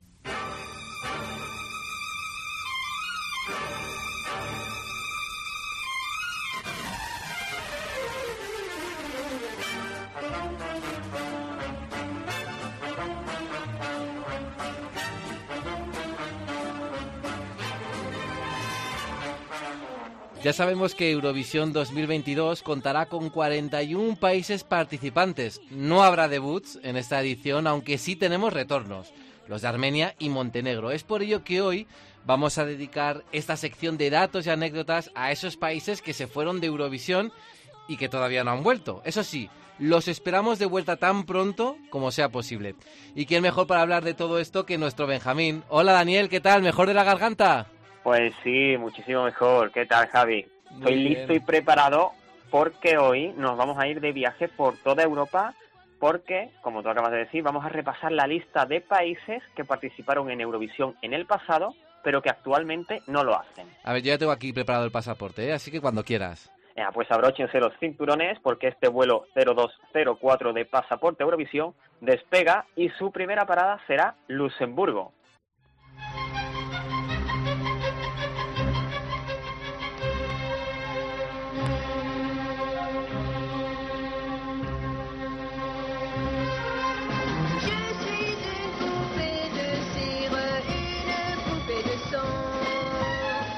Luxemburgo, uno de los países más exitosos de la historia de Eurovisión. Cinco victorias tienen. Para Así es, nosotros quisiéramos. Oh, pues sí. Bueno, tenemos dos, este año vamos allá por la tercera. Ahí está. Eh, ya poquito a poco. Luxemburgo, que si alguien no lo sabe, fue uno de los siete países que participaron en el primer festival de Eurovisión. Y es un país, como tú has dicho, con una trayectoria muy exitosa. En sus 37 participaciones en el concurso, en 13 de ellas ha acabado en el top 5 de la clasificación. Tú ya lo has mencionado, tiene 5 medallas de oro y a día de hoy Luxemburgo sigue siendo el tercer país en el ranking de países que más veces han ganado Eurovisión. Solamente le supera Suecia con 6 victorias e Irlanda con 7. Bueno, podemos decir que Luxemburgo es un país pequeñito pero matón, ¿no? Como se suele decir. Pues sí, bueno, y tan pequeñito que una curiosidad es que solamente han tenido nueve artistas locales que les hayan representado en Eurovisión. La mayoría de sus representantes pues eran franceses, aunque también tuvieron representantes de otros países como Bélgica, los Países Bajos, Alemania, Grecia, los Estados Unidos, Canadá, es decir, que cruzaron el charco también para buscar a representantes, y tuvieron representantes de aquí, de la tierra, de España, Hombre, el mítico dúo Bácara, inolvidable. Inolvidable. Bueno, Javi, pues tras casi cuatro décadas de participación y éxitos, Luxemburgo se retiró del festival en el año 1993. Y en varias ocasiones pues se ha sugerido que este país histórico podría volver al festival, pero hasta la fecha no los hemos vuelto a ver por el concurso. Y es una lástima, quizás nos sorprendan algún día con ese esperado de regreso, aunque de momento yo lo veo complicado. En fin, ¿cuál es el siguiente destino, Dani? Bueno, pues nos vamos a ir de un país pequeñito a uno mucho más pequeñito todavía. Arranca este vuelo desde el Gran Ducado de Luxemburgo hasta el Principado de Mónaco.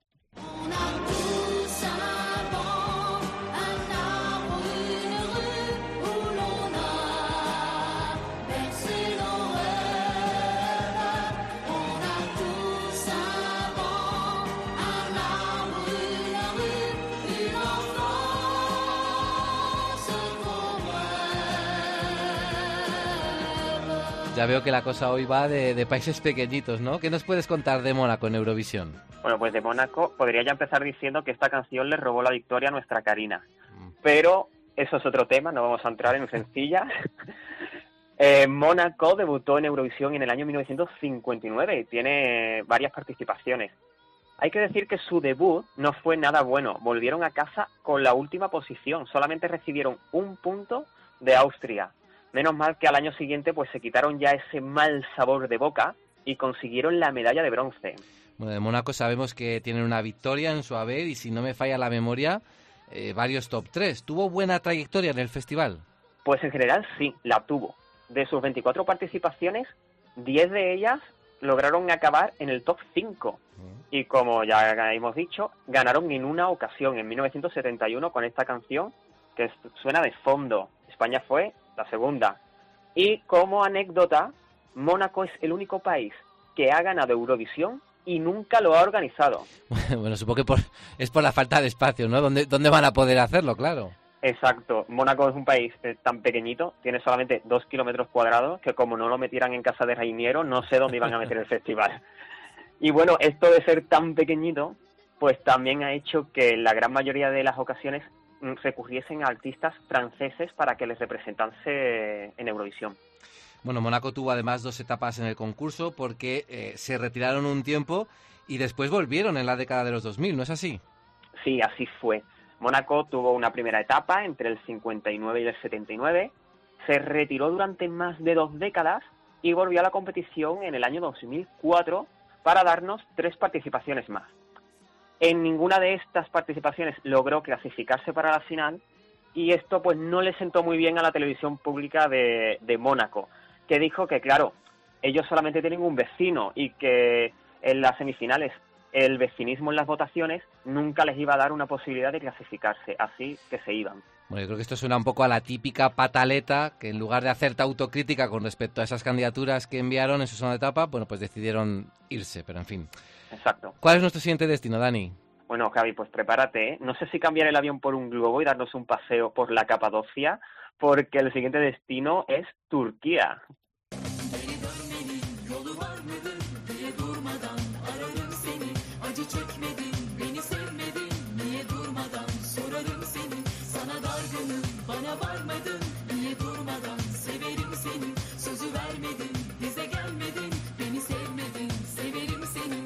Bueno, se acabó eso de ir por los estados más pequeños de Europa, ¿no?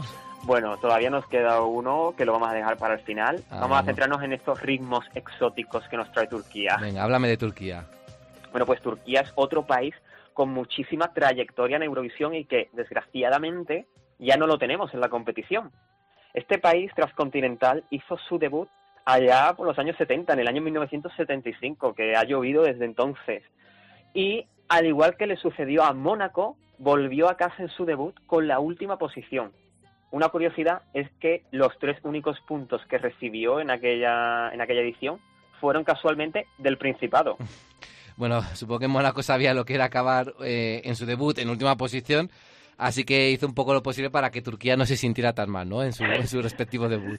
Bueno, no sabemos si fue por eso. Lo que sí sabemos es que a Turquía no le sentó nada bien ese resultado, quedar en último lugar. Tanto es así que se retiraron eh, al año siguiente y ya no volvieron hasta el año 1978. Y tampoco les fue muy bien porque acabaron penúltimos. ¿Y se volvieron a ir con otra pataleta o no? Se quedaron esta vez. Bueno, se retiraron, pero no fue por la pataleta, eh, fue porque Eurovisión 1979 pues se organizó en Israel y aunque Turquía pretendía participar, recibió varias pres- presiones de otros países, especialmente países árabes, para que se retirase y boicotease a esa edición. No obstante, Javi, hay que decir que Turquía sí tuvo una pataleta en los 90 y se retiró en, eh, 1994 debido al mal resultado que tuvo el año anterior. Pero a ver, ¿tan malos eran los resultados de Turquía en Eurovisión? Bueno, a pesar de las grandísimas canciones que Turquía nos ha dejado en Eurovisión, en sus dos primeras décadas sí hay que decir que era un país que por lo general quedaba en la parte baja de la tabla. Esto también pues influyó mucho en que los artistas consagrados pues no quisiesen ir a Eurovisión representando a Turquía. Pero si hemos visto el festival recientemente, sabremos que a finales del siglo XX la cosa cambió y Turquía se hizo su primer top 3 en el año 97 y seis años después se hizo con su primera victoria en el año 2003. Y pese a este cambio de rol en la clasificación, ya no están en Eurovisión desde 2012, decidieron irse. La pregunta es, ¿por qué?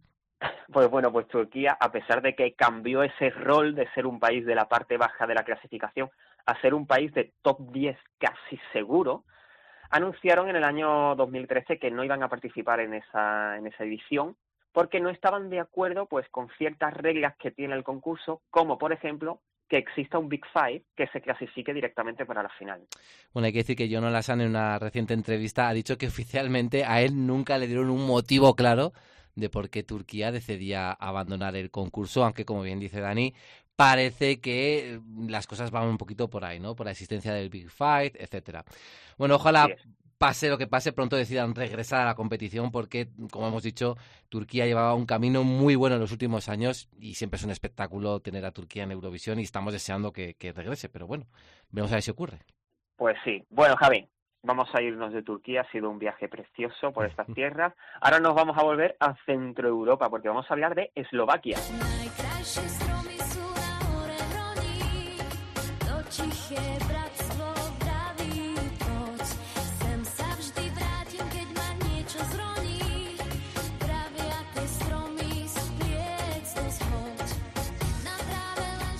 A ver, pregunta para Mix, Dan- para Miss, Dani, ¿qué nos puedes contar de Eslovaquia en Eurovisión? Bueno, pues Eslovaquia es un país que debutó en Eurovisión prácticamente desde que existe, porque el fin de la antigua Checoslovaquia, que sucedió el 31 de diciembre de 1992, yo no había nacido, pero he estudiado historia, dio lugar a dos nuevos países, la República Checa y Eslovaquia. República Checa no debutó en Eurovisión hasta el año 2007, así que no hablaremos de ellos mm, hoy. Hablaremos de Eslovaquia, que quiso ya participar en Eurovisión desde 1993, el año en el que se creó el país. Sin embargo, su debut se retrasó. Mm, ¿Por qué? Pues bueno, Eurovisión 1993 contó con siete países que querían debutar en Eurovisión aquel año. Meter a siete países de golpe, que estos siete países iban a ser Bosnia-Herzegovina, Croacia, Eslovaquia, Eslovenia, Estonia, Hungría y Rumanía, iba a hacer pues que la gala durase mucho. Entonces a la organización pues se le ocurrió hacer una ronda clasificatoria con las canciones de estos siete países y las tres más votadas pues serían las que participarían en Eurovisión. El top 3 fue Eslovenia, Bosnia-Herzegovina y Croacia. Eslovenia, por su parte, pues rozó ese pasaporte a Eurovisión porque quedó en cuarta posición, con un Mm. punto de diferencia. Mm, qué lástima. ¿Y cuándo se produjo entonces eh, el debut de, de Eslovaquia? Pues mira, pues se produjo al año siguiente, porque a la organización, visto lo que les había pasado en el 93, decidieron que para regular el número de participantes, pues una buena forma podía ser que los siete últimos en las votaciones quedasen descalificados para el año siguiente y entrasen otros siete. Así que Eslovaquia pues debutó en el 94. Eso sí, hay que decir que durante los 90 Eslovaquia tuvo una participación intermitente porque los diferentes sistemas que la UE se fue sacando de la manga para clasificar a los países siempre hacían pues que Eslovenia estuviese un año sí y un año no, cosa que provocó mucho descontento en el país y al final pues se acabaron retirando en 1999 y no volvieron a la competición hasta el año 2009. Bueno, y creo que tampoco fue un muy buen regreso, ¿verdad? Pues no, tras un decenio retirados, Eslovaquia pues volvió a- al concurso, tuvieron cuatro participaciones y en ninguna de ellas pues se clasificaron para la final. Es curioso porque su canción de 2010, que es esta que, que suena, es una de las más escuchadas en el canal de Eurovisión de pues de todas las canciones que tiene en su vida y no se clasificó para la final y eso pues siempre llama la atención. Hay que decir que Eslovaquia se decidió retirar completamente de Eurovisión tras el último puesto que lograron en la semifinal del año 2012.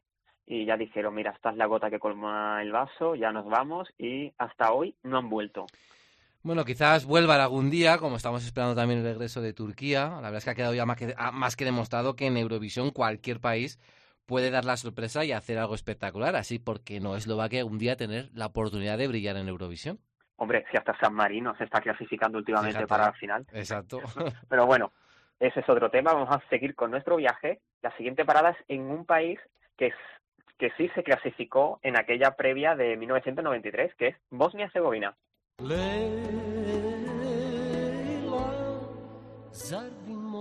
Ti drugog voljeti? A ver, cuéntanos, Dani, ¿cómo ha sido la trayectoria de este país en Eurovisión y por qué ya no participan? Bueno, pues en general, Bosnia y Herzegovina es un país de tabla media, aunque tiene algún que otro top 10. Esta canción que escuchamos de fondo, Leila, fue su mejor resultado, un tercer puesto en Eurovisión 2006. Y bueno, me has preguntado, que ya, ya me iba, pasaba ya y no Sí, te sí, contestaba. ¿por qué se retiran que de la competición? Se retiraron, Eh, se retiraron debido a la crisis económica en el año 2013, con la excepción de que participaron en el año 2016 en Estocolmo, porque encontraron un patrocinador pues que sufragó la- los gastos de participación. Este patrocinador lo perdieron en 2017, no sé, he intentado investigar el porqué, no sé si influyó que el país no se clasificase en 2016, pero bueno, al perder este patrocinador, la televisión de Bosnia-Herzegovina tuvo que retirarse. Bueno, una lástima también. Esperemos que las cosas mejoren pronto allí por Bosnia y puedan regresar. ¿Y a qué destino me vas a llevar ahora, Dani? Pues mira, no nos vamos a ir muy lejos, nos vamos a quedar en Centro Europa y nos vamos a ir hasta Hungría.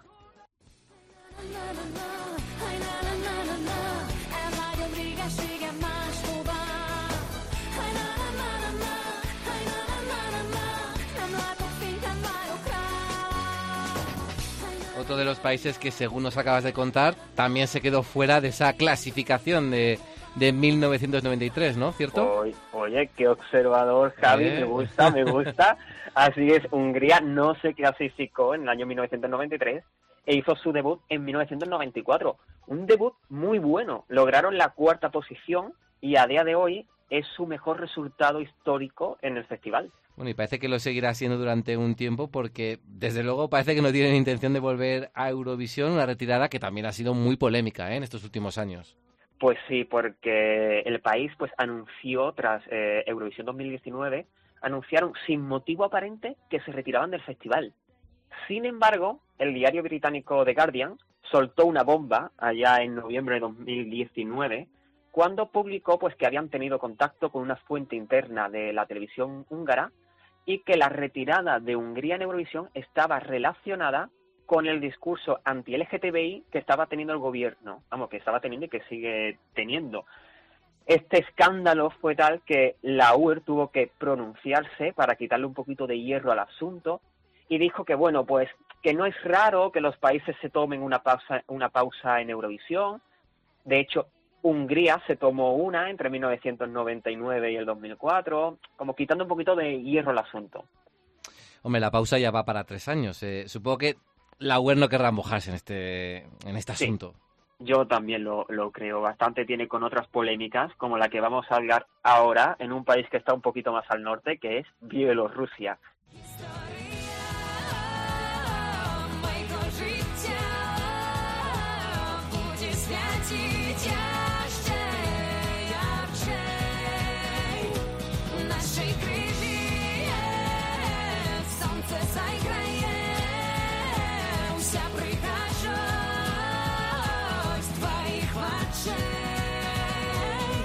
Bueno, otra retirada que ha sido muy polémica recientemente porque, bueno, más que retirada, debemos decir que ha sido descalificación. Pues sí. Tras largos eh, capítulos que ya tuvimos en la temporada pasada sobre las polémicas de Bielorrusia con sus canciones para Eurovisión, eh, finalmente en, mayo de, de este año la UER pues decidió votar a favor de suspender la membresía a la televisión pública de Bielorrusia, no por el tema de las canciones en Eurovisión, sino por la supresión de la libertad de prensa que se está viviendo en el país. Bielorrusia, al perder su, su membresía en la Unión Europea de Radiodifusión, por consecuente pierde el derecho a participar en cualquier evento que organizan, entre ellos Eurovisión, concurso en el que llevaban participando pues desde el año 2004. Bueno, yo creo que este ha sido uno de los dramas más gordos que se han vivido en la UER en estos últimos años, una decisión casi, podemos decir, inédita. Y la pregunta es, ¿cuándo en teoría cumple ese castigo y pueden regresar? Bueno, pues esta suspensión tiene una, dura- una duración de tres años. Pasado este tiempo, hay que decir que Bielorrusia no vuelve automáticamente a ser miembro de la UE. Deberían solicitarlo si quieren volver a entrar, pero tienen que esperar tres años. Bueno, yo creo que es tanto como están las cosas ahora mismo.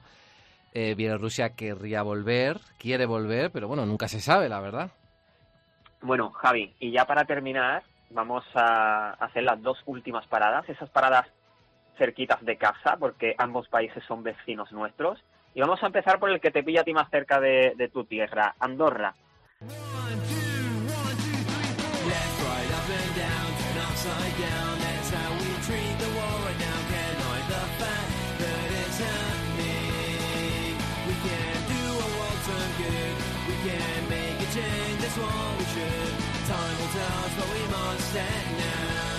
Bueno, yo no sé qué pasa que últimamente, entre una cosa y otra, metemos a Andorra en todos los programas, ¿eh? No sé qué hacemos. Yo, si te digo la verdad, yo lo hago a aposta para que en Andorra, si nos está escuchando alguien, vea que los echamos de menos y digan, mira, vamos a volver a Eurovisión ya de una vez. Oye, pues si funciona, porque con todo lo que los hemos mencionado hoy, en 2023 tenemos overbooking de países, ¿eh? Bueno, ya lo ves, como todos los países que hemos nombrado hoy vuelvan. Pero bueno, sería fantástico ver de nuevo Andorra en Eurovisión. Y para los que no lo sepan, nuestro país vecino participó por primera vez en Eurovisión en el año 2004. Lo hizo con la artista andorrana eh, Marta. Y como curiosidad, hay que decir que el debut de Andorra supuso algo que ya España intentó en el Serrat intentó en el 68 por España y no lo consiguió, que fue que se escuchase por primera vez el catalán en Eurovisión. De hecho, si no me equivoco, han mantenido la lengua catalana en todas sus candidaturas. Aunque la canción de Gisela, que era prácticamente toda en inglés, bueno, tenía ahí también su versito ahí en catalán para no romper la tradición. Sí, quisieron ahí probar con un tema mayoritariamente en inglés, a ver si les traía suerte, porque hay que decir que en sus seis participaciones, Andorra nunca ha conseguido clasificarse para la final. La vez que más cerquita estuvo fue el año antes de, de Gisela, en el año 2007, con esta canción que se escucha de fondo, que era mitad, in- eh, mitad inglés, mitad, mitad catalán.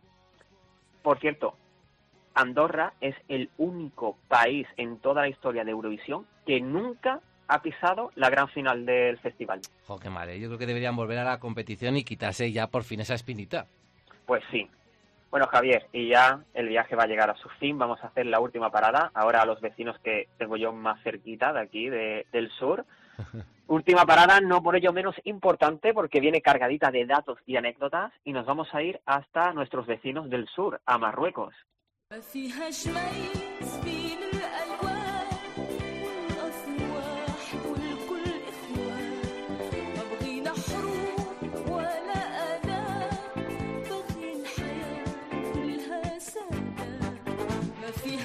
Bueno, un país que sorprende a muchos cuando descubren que participó en Eurovisión en los años 80. Pues sí, Marruecos debutó en 1980, en parte gracias a que Israel renunció a organizar eh, aquella edición tras su victoria en el, en el 79. Marruecos sabía que no iba a sufrir presiones de otros países, como le pasó a Turquía en el 79, y se convirtió en el primer país de África que se subía al carro del festival. Y gracias a su participación, debutó un idioma también en Eurovisión, que fue el árabe. Una trayectoria que fue breve, porque solamente participaron en aquel Sí. festival del 80. Pero ¿qué nos puedes contar de, de aquella histórica candidatura? Pues mira, pues como ya he dicho, fue la primera canción árabe en toda la historia de Eurovisión, el primer país africano. Eh, Su intérprete, la, la artista que eligieron, era la jovencísima y bellísima Samira Said, de 22 años, y apostaron por una canción cuyo título en español sería Carta de Amor, que traía un mensaje pues de paz entre todas las naciones y pedía que se crease una sociedad libre de guerra y odio. Sin embargo, este medio up tempo que fusionaba pues las músicas tradicionales árabes con músicas discos oc- occidentales, parece que no terminó de convencer a Europa.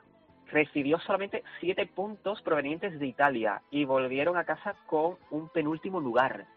Algo que no sentó muy bien a la televisión pública marroquí y hasta hoy Marruecos no ha vuelto al festival, lo que lo convierte en el país que más años lleva retirado del concurso. Pobre Samira, ¿eh? Vaya, vaya, vaya, debut. penúltimo lugar, José. Y yo creo que merecido también, ¿eh? Pues sí, pero bueno, por suerte la trayectoria de Samira tras Eurovisión fue cuesta arriba. Tras su paso por el festival se mudó a Egipto y desde allí se labró una exitosa carrera por los países árabes. Es conocida como la gran diva de la música árabe y es considerada una de las mayores artistas de este género eh, de, de los últimos tiempos. Hay que decir también que es una artista que es conocida por su faceta filántropa y humanitaria, y en los años 90, una curiosidad personal, llegó a reunirse con el Papa Juan Pablo II y a actuar en la Plaza de San Pedro. Oye, oye, yo no sabía que Samira era una artista tan, tan exitosa.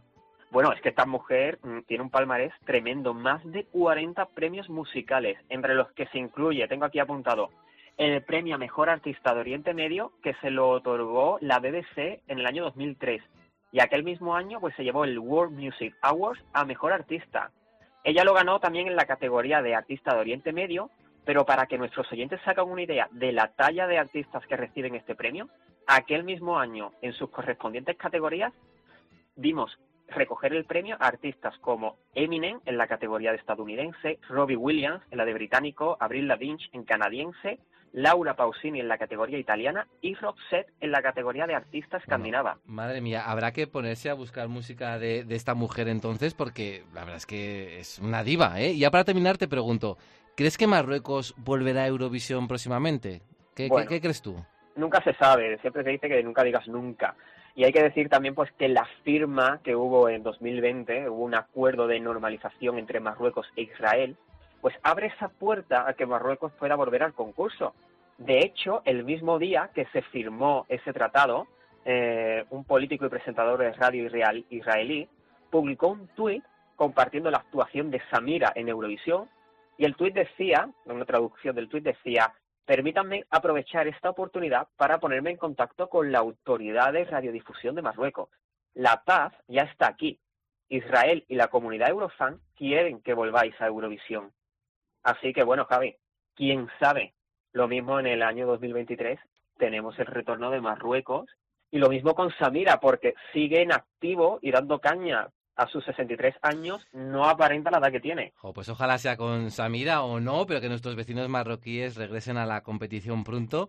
Sea una señal de que las cosas están cambiando en el mundo y como decía ese tuit que has mencionado, que has leído, la paz está aquí. Así que Dani, muchísimas gracias un día más por tu sección. Y por cierto, se acerca el Junior, ¿eh? Yo ahí lo dejo caer. Mm, Y yo lo recojo, intentaré ya empezar a preparar cosillas y a traer material relacionado con Eurovisión Junior para el próximo programa. Y nada, Javi, gracias a ti y a todos los oyentes y hasta la próxima. Pues nada, con el recuerdo de Samira nos despedimos y ojalá que en 2023 alguno de estos países que hemos mencionado regrese a Eurovisión. Hasta la próxima, Dani. Hasta la próxima. Pasaporte a Eurovisión. Cope, estar informado. Bueno, pues seguimos aquí en Pasaporte a Eurovisión, en nuestro cuarto programa de la temporada.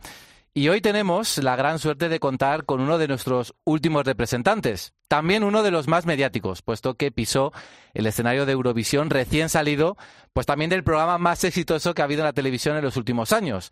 Es uno de los grandes nombres de la música española actual y acaba de sacar nuevo álbum, 1997. Hola Alfred, muy buenas. Hola, ¿qué tal? Oye, en primer lugar, muchas gracias por estar aquí en Pasaporte a Eurovisión para presentarnos este nuevo disco, 1997, que coincide con el año de tu nacimiento. Y no sé si estamos hablando de un renacer, de un nuevo Alfred, al menos diferente, ¿no? Al que habíamos conocido en Operación Triunfo. Sí, hace un poco de repaso por mi infancia. Es un disco con muchos lazos familiares y, y de, y de la amistad. Es un canto a la vida, de que cada día podía ser 14 de marzo de 1997 y al final, pues eh, uno mira al pasado con los ojos del presente. ¿El éxito te ha llegado a desbordar en estos tres años, desde que estuviste en OT, desde que fuiste a Eurovisión? ¿Has tenido incluso miedo de morir de éxito? Porque claro, salir de OT y ver que eras tan aclamado, que todo el mundo te conocía, supongo que tuvo que ser un impacto muy fuerte para ti.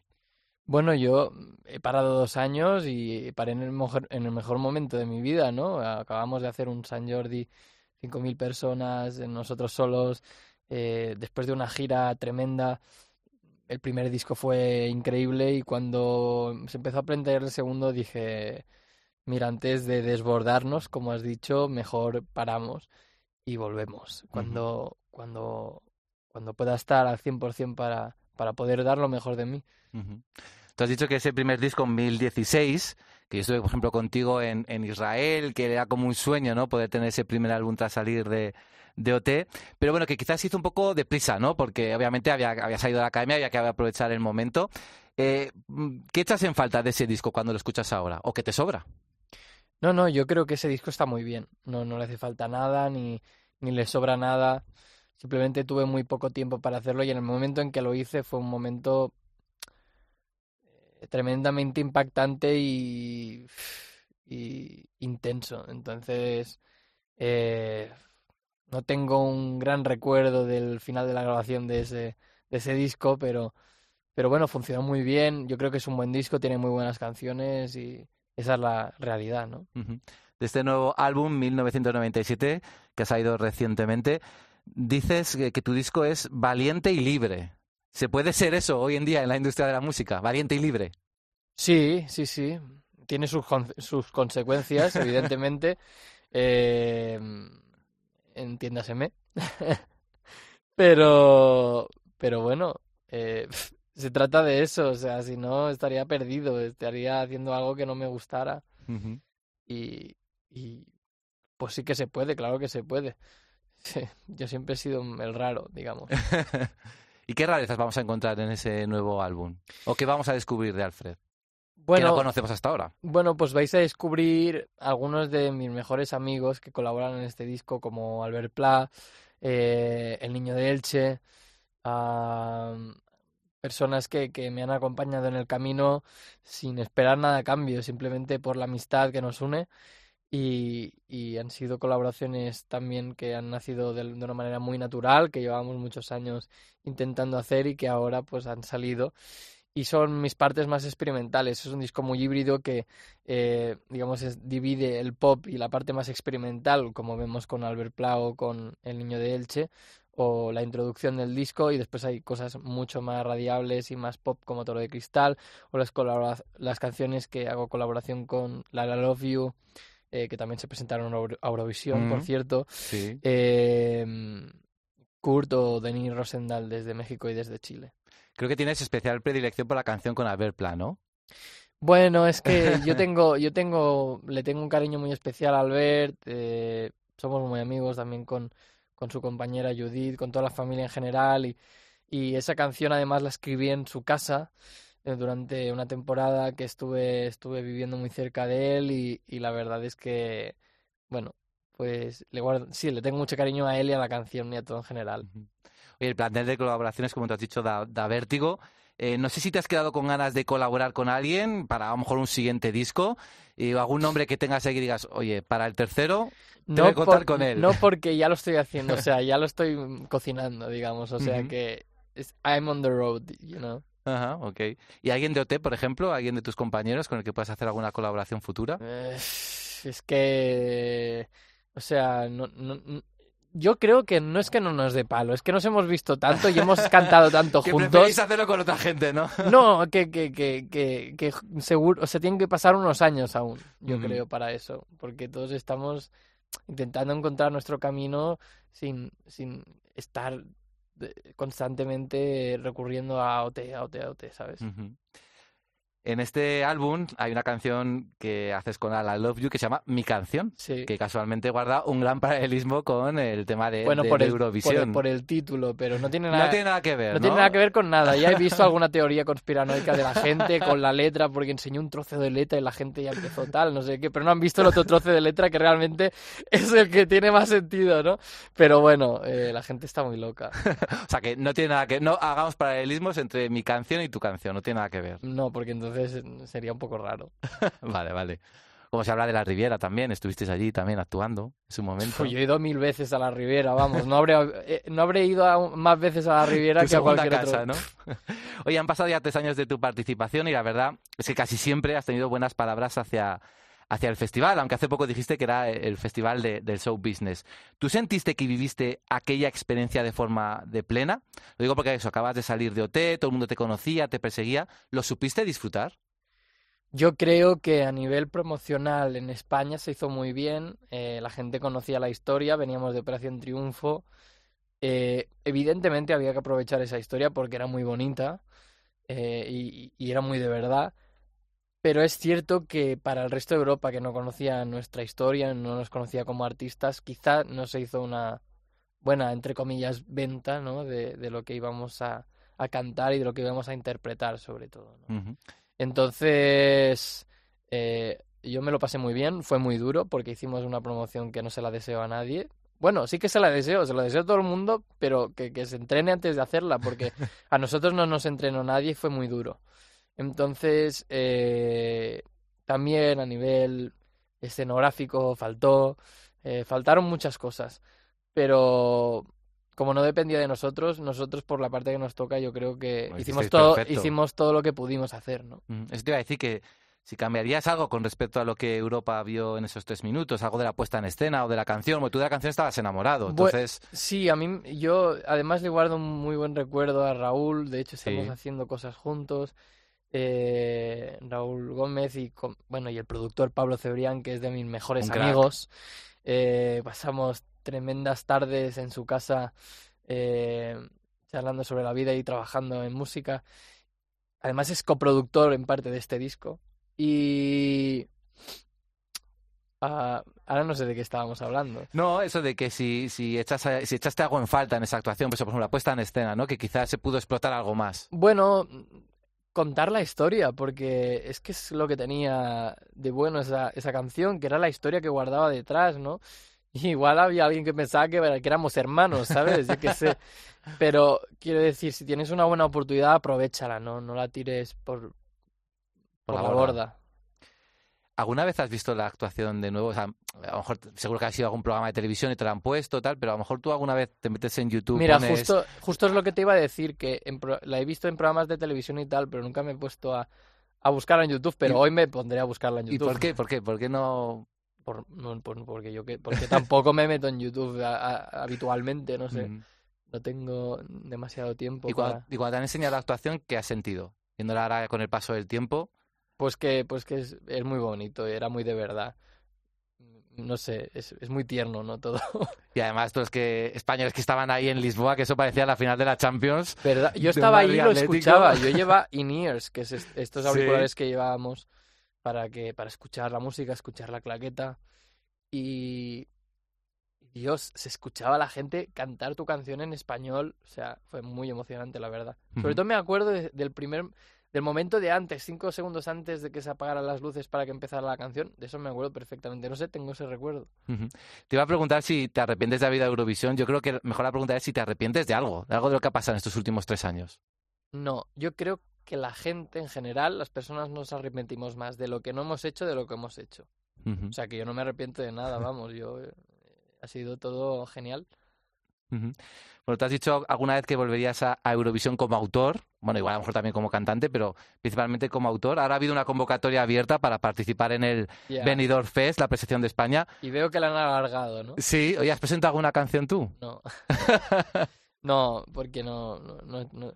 Eh, creo que no podría hacer ahora algo que estuviera a la altura, ¿sabes? No, tengo mucho trabajo ahora mismo. Es como, me está costando hacer lo mío, imagínate lo de los otros, ¿no? Entonces, pero me, gust- me hubiese gustado, la verdad, pero no hay tiempo. O sea, no descartas hacerlo en un futuro, por ejemplo. Ya veremos, sí, tiene que pasar un tiempo, sí, yo creo. Ujú. Oye, yo me acuerdo sobre todo de un temazo que se llamaba Que nos sigan las luces, que era la Mm. canción con la que competiste individualmente en esa preselección, con Neil Moliner, que luego le ha ido muy bien a Neil Moliner después de, Le, está yendo muy de bien. hacer esa, esa canción. ¿Cómo crees que te hubiera ido a ti en Eurovisión si hubieras ido con esa canción? Si te hubieran elegido a ti con Que nos sigan las luces. Hace poco alguien de Yes Music creo que me dijo que, que fui la, la persona que, que recibió más propuestas de canciones, creo que 180 o así. O sea, muy heavy. Y, la verdad es que es algo que me abrumó porque dije, jolín, la gente igual tenía ganas de que fuera yo a Eurovisión, no sé, ¿sabes? No, no tengo ni idea, ¿eh? Pero, no sé, sorprende, ¿no? Yo quiero que, hubiese ido bien, eh, que nos sigan las luces.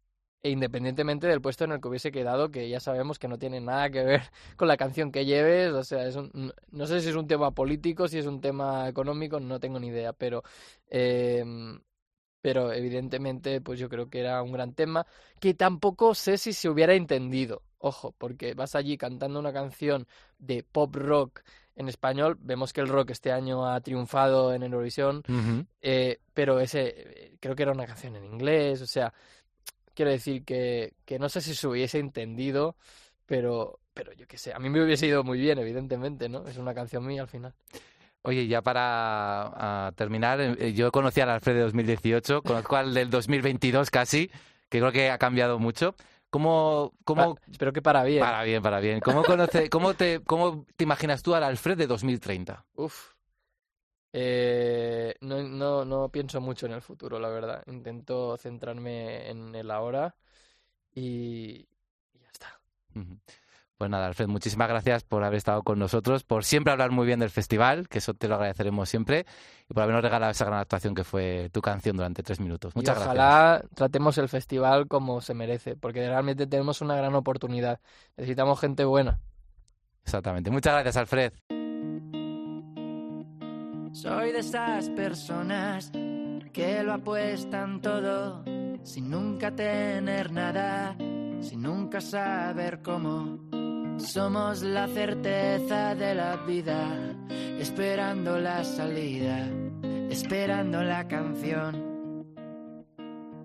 Soy de esas personas que lo pierden todo, que van andando solas, callando y no saben cómo, sanando las heridas de mi corazón, aprendiendo a calmarme la emoción, destrozando la salida para ver que no es real, que no surjan los problemas cuando cae la ciudad. Que no sigan las luces, que no sigan las luces.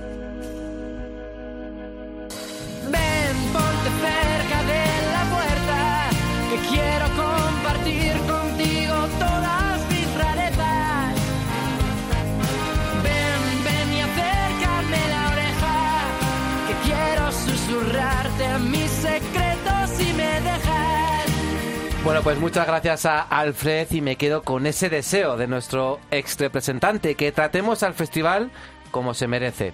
Ha sido un placer tenerle aquí y con este que nos sigan las luces nos despedimos. Muchas gracias también a vosotros por haber estado ahí este ratito.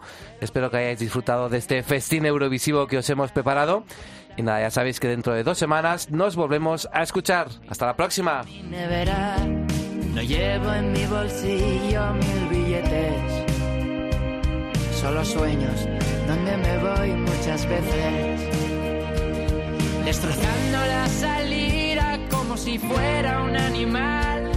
Que no surjan los problemas y lloremos de verdad. Que nos sigan las luces, que nos sigan las luces.